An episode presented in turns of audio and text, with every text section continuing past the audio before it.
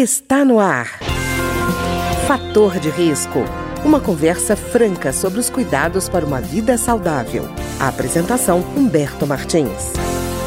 Olá, no programa de hoje nós vamos conversar sobre a segunda maior causa de cegueira nos Estados Unidos e um problema que é responsável por mais de 2% do total das perdas visuais em todo o mundo. No Brasil, esse problema de saúde é, afeta mais ou menos um milhão de pessoas que, em alguns casos, não sabem sequer que tem. Eu estou falando do glaucoma. E o nosso convidado de hoje é o Dr. Juscelino Kubitschek, oftalmologista, e vai explicar para a gente um pouco mais desse mistério que é o glaucoma. Doutor Juscelino, tudo bem? Muito bem, Humberto. Um prazer falar com vocês e todo o Rádio aí da rádio. Eu fico muito feliz né, de poder prestar essa, esses esclarecimentos, esse bate-papo aqui com todos vocês, viu, meus amigos? Doutor Juscelino, quando a gente fala de glaucoma, o que, que é exatamente o glaucoma? Humberto, o glaucoma, ele nada mais é do que uma doença de um cabo do nervo, na verdade, que liga o olho ao cérebro. Se a gente comparar a nossa televisão, que tem uma antena, ou se a gente comparar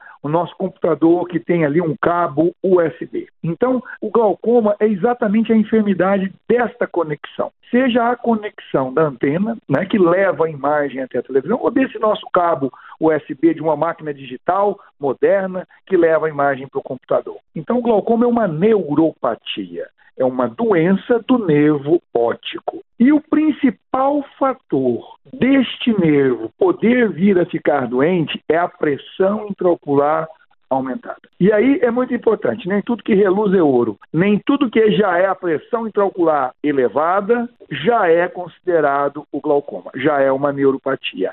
Há que dar-se tempo a que a pressão mantenha-se elevada por um período para aí sim causar iniciar os danos, as alterações no nervo óptico.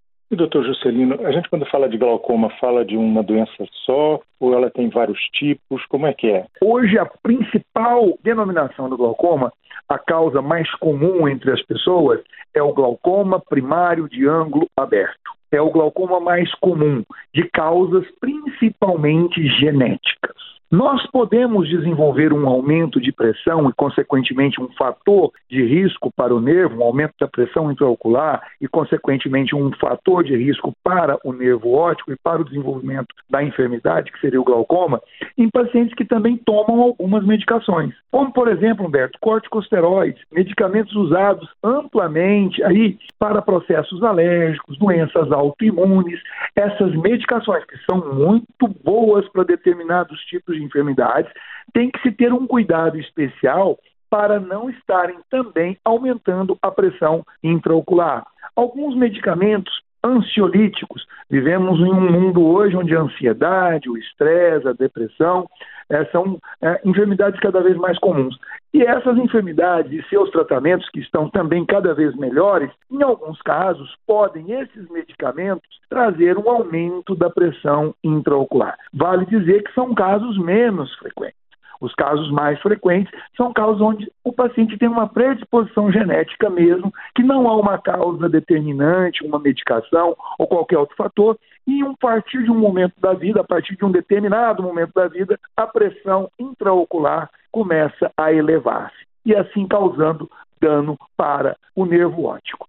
E outros fatores também poderiam menos frequentemente listados, alguns traumas, causticações, algumas pós-operatórios de cirurgias que são feitas intraocular pelo paciente, também são fatores menos frequentes que podem levar ao aumento da pressão intraocular e representar um risco de desenvolvimento de uma lesão do nervo, entenda-se um risco para o glaucoma. E, doutor Juscelino, esse aumento da pressão, ele pode acontecer de maneira súbita ou ele vem sempre num progresso ou num constante? Isso é uma excelente colocação, uma pergunta de um valor enorme, porque na maioria das vezes o glaucoma é uma doença silenciosa, matreira, calada, onde a pressão se encontra elevada e o paciente não sente nada. Então, muitas das vezes, o paciente está, na maioria das vezes, ele não tem noção que ele está com a pressão intraocular fora dos padrões normais. E ele vai apresentando essa pressão alta, e essa pressão alta, igual uma ferrugem, vai deteriorando o nervo óptico, vai corroendo esse nervo.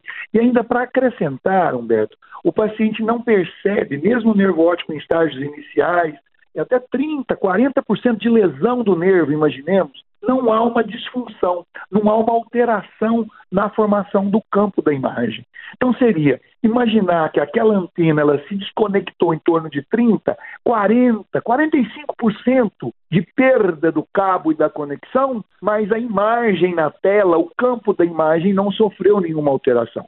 Então você soma dois fatores: uma doença silenciosa, que vai gradativamente deteriorando o nervo, e você só tem sintoma quando você tem uma alteração, uma morte de mais de 40 a 45% das fibras. Então, isso faz com que o glaucoma seja, você falou muito bem, a segunda maior causa de perda de visão nos Estados Unidos e no mundo até. Só que em termos de perda de visão irreversível, ou seja, perda de visão sem ter o que fazer, ela se torna a número um. Quando nós falamos causa de perda de visão, reversível tem a catarata. A catarata é a número um, mas ela é reversível. Então, quando nós falamos do glaucoma, nós já passamos ela como primeira causa de perda irreversível de visão, sem termos o que fazer.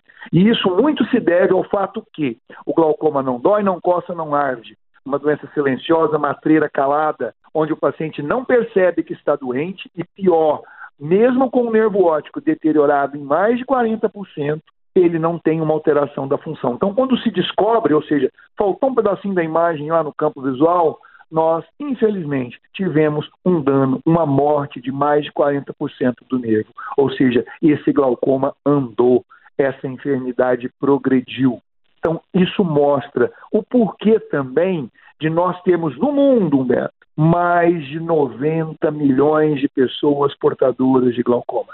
Pode variar segundo alguns estudos, que são estudos prospectivos.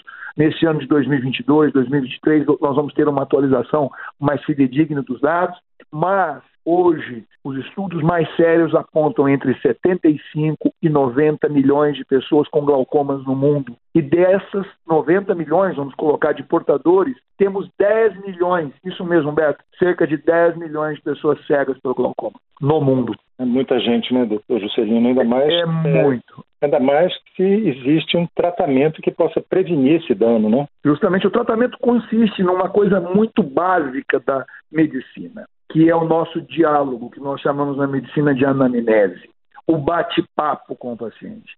Identificar fatores de risco, como principalmente pessoas na família, que não precisa exclusivamente saber que perdeu a visão o glaucoma, mas saber que esse paciente teve alguém na família que perdeu a visão já é uma luz para o médico. O médico fazer a consulta a cada nove meses, a cada ano nos pacientes fazer a prevenção, fazendo a dilatação da pupila, verificando o casamento. Eu brinco muito que o marido é o nervo e a pressão é a esposa. Verificando se os dois, o marido, o nervo e a pressão, a esposa, se estão relacionando-se bem. Identificando isso, nós podemos elaborar estratégias e reconhecer o problema antes que a pressão comece a dar as alterações no nervo.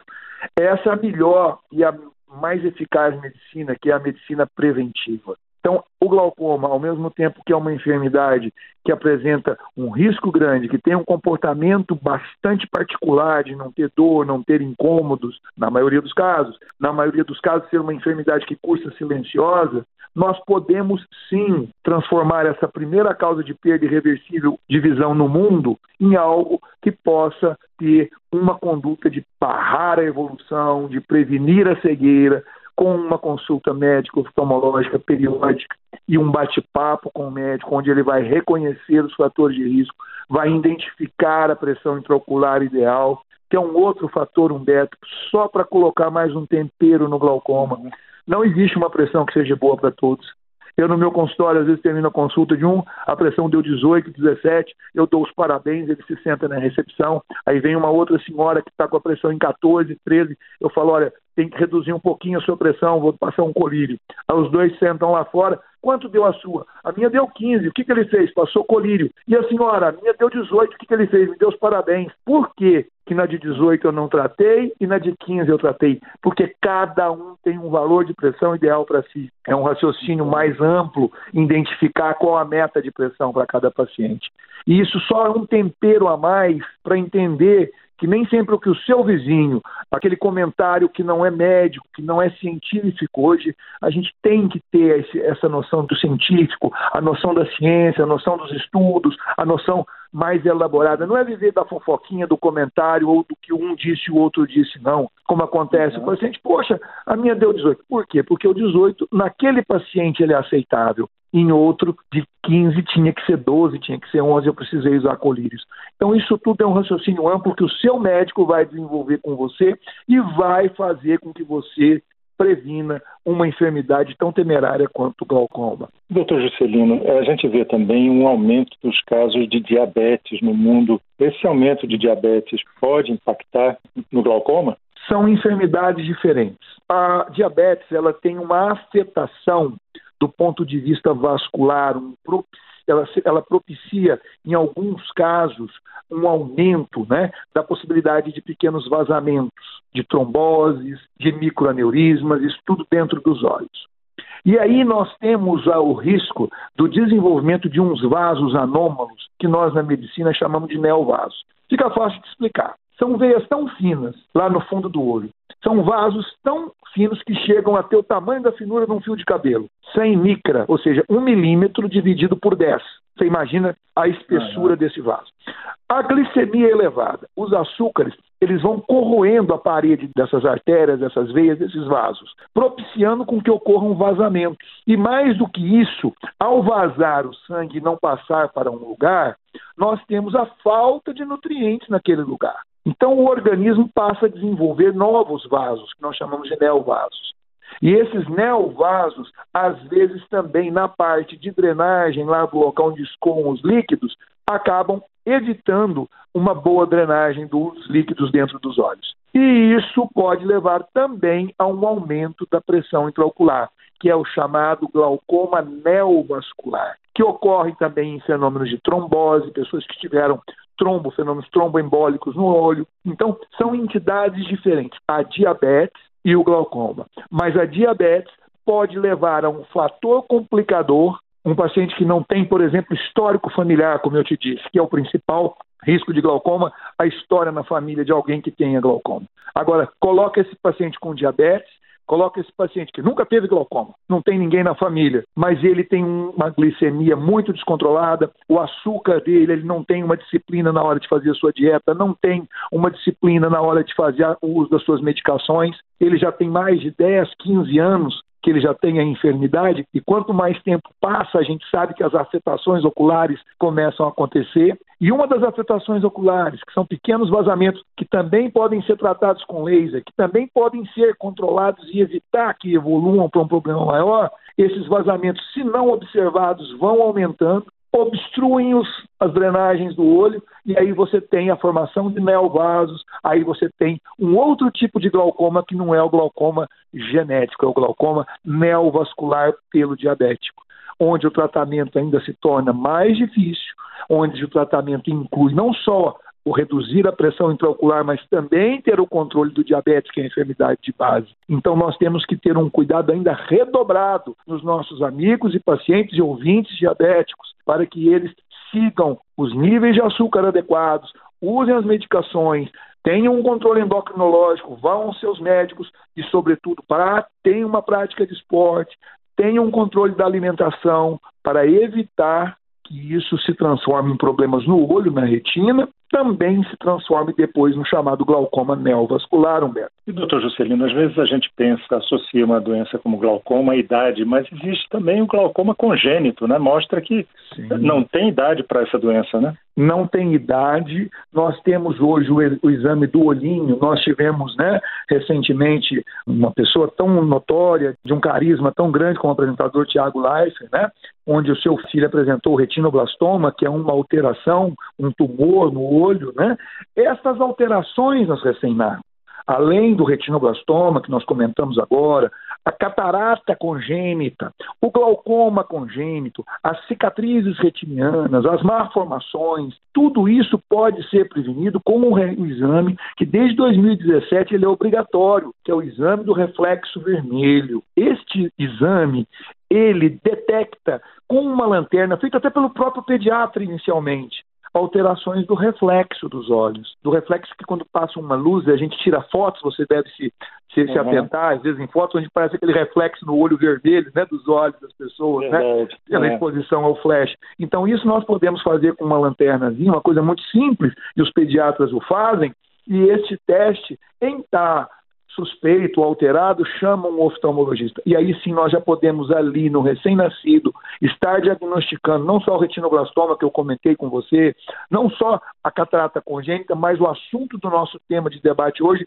o glaucoma congênito. O glaucoma congênito uhum. ali naquele recém-nascido, naquele prematuro e já ser adotada uma conduta para evitar que essa criança, se não tiver a, a conduta pronta, uma conduta rápida, tenha perda de visão. Eu me lembro de casos agora recentes do jovem Miguel, uma criança que eu atendi, o pediatra suspeitou numa segunda, quando foi numa terça-feira, nós estávamos com essa criança fazendo a cirurgia do glaucoma congênito, e hoje o Miguelzinho tem dois anos, e é uma grata alegria ver ele com os pais e, e vê-lo bem.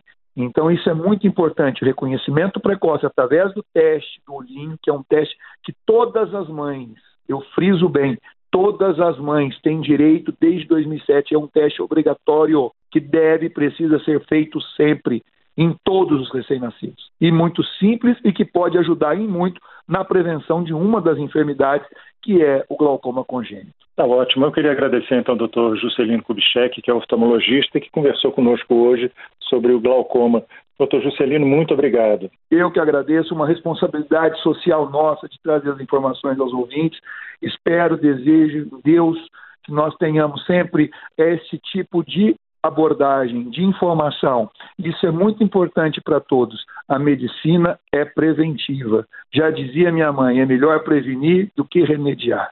Um abraço a todos. O programa de hoje teve trabalhos técnicos de Ricardo Coelho. Se você tem alguma sugestão de tema ou comentário sobre o programa de hoje, basta enviar uma mensagem para o endereço eletrônico programa fator de risco, tudo junto, arroba gmail.com. Até o nosso próximo encontro. Fator de risco, um programa com dicas para melhorar a saúde. Uma produção da Rádio Câmara, transmitida por emissoras parceiras de todo o Brasil.